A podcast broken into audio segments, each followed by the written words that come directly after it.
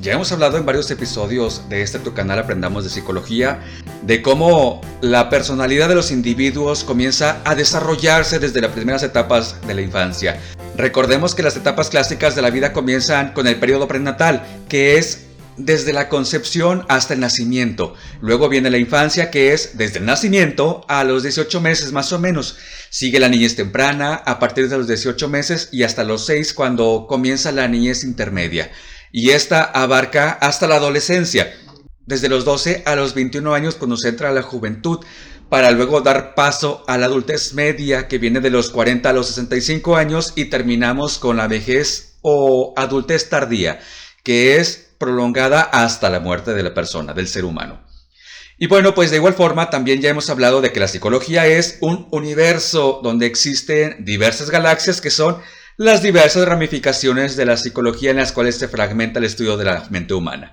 Una de ellas es la psicología del desarrollo que se encarga del estudio de todos aquellos procesos y etapas que el ser humano, que son las que hace un momento les platiqué. Dentro de la psicología del desarrollo, Piaget nos dice que la inteligencia de las personas está ligada al desarrollo de nuevos conocimientos que van adquiriendo desde los primeros momentos de conciencia del individuo, junto a su interacción con los objetos físicos y los objetos sociales que lo rodean. Dicho proceso se lleva a cabo a través de dos, la asimilación y la acomodación. Y aquí les va qué es cada una de ellas. Primero vamos a ver la asimilación que es cuando el niño interactúa con todo aquello que le rodea y depende de lo que es capaz de hacer con objetos similares. Si un niño ve un carrito, va a empezar run, run, run.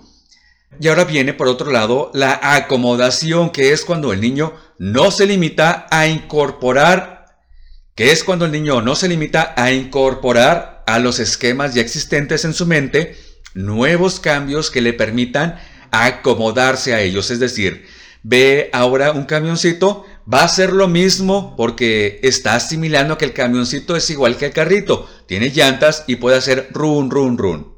Luego viene el desarrollo de las diversas versiones del pensamiento cognitivo que comienza a relucir en la adultez temprana.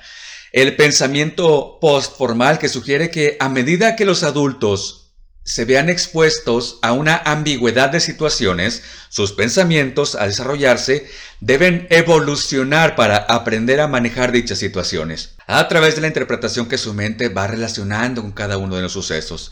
El pensamiento dialéctico que acepta que los problemas no siempre son claros y que las respuestas a las preguntas no siempre son las correctas o son deseadas, entre muchos otros tipos de pensamiento. Pero llegando a la adultez tardía o vejez, todas las cosas comienzan a tomar un sentido de reflexión. La persona en esta etapa tiende a buscarle un significado personal. Se dice que la inteligencia comienza a disminuir en capacidad a partir de los 25 años y comienza a llenarse de una memoria autobiográfica, es decir, de recuerdos, de información acerca de su propia vida. El típico, cuando yo era joven, muchachitos. ¿Verdad que sí son muchos? Al llegar a la vejez, se comienza un proceso llamado desvinculación social, mediante la disminución de las actividades sociales.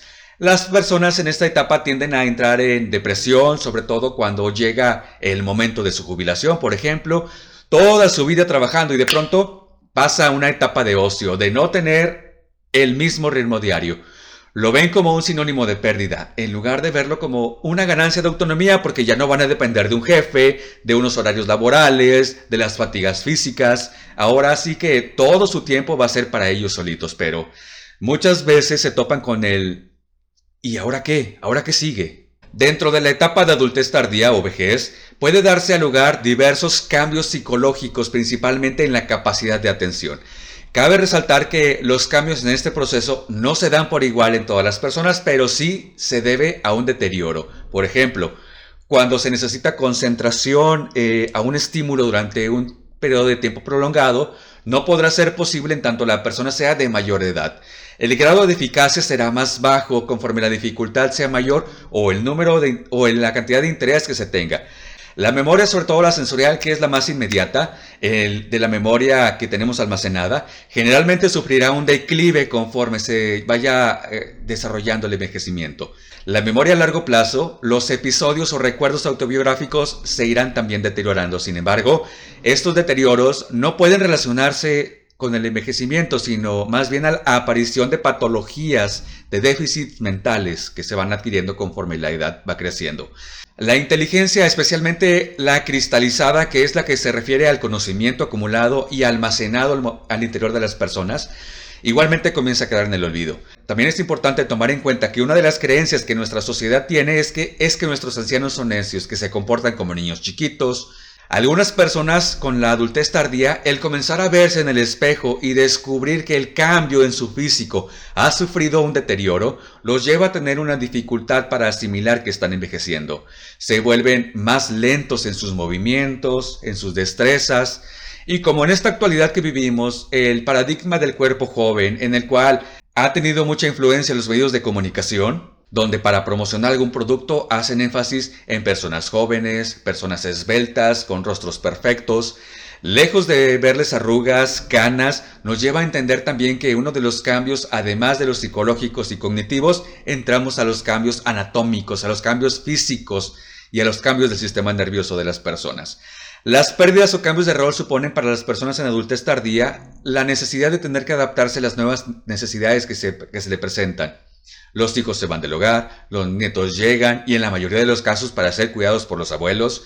Y otros de los cambios o situaciones es la aceptación de la muerte cada vez más próxima. El ser humano es el único organismo vivo de todo este mundo que tiene conciencia de que en algún momento va a morir. Sin embargo, como dice Célica Cuellar, y cito, no obstante la muerte, sigue silenciada en el discurso y en el tema es tratado por la filosofía, la religión, el arte mas no por la psicología. Esta se centra más en la superación del duelo de las personas que se quedan sufriendo la pérdida del ser querido, del ser amado, que de la preparación a una muerte, que si bien está integrada al ciclo natural que todos conocemos, que es nacer, crecer, reproducirse, morir, la disposición a expresar el temor a morir implica un gran desafío por el alto grado de angustia que provoca. El pacto de silencio no sufrirá las angustias de las personas en adultez tardía, por lo que muchos ancianos comienzan a experimentar una muerte psicosocial.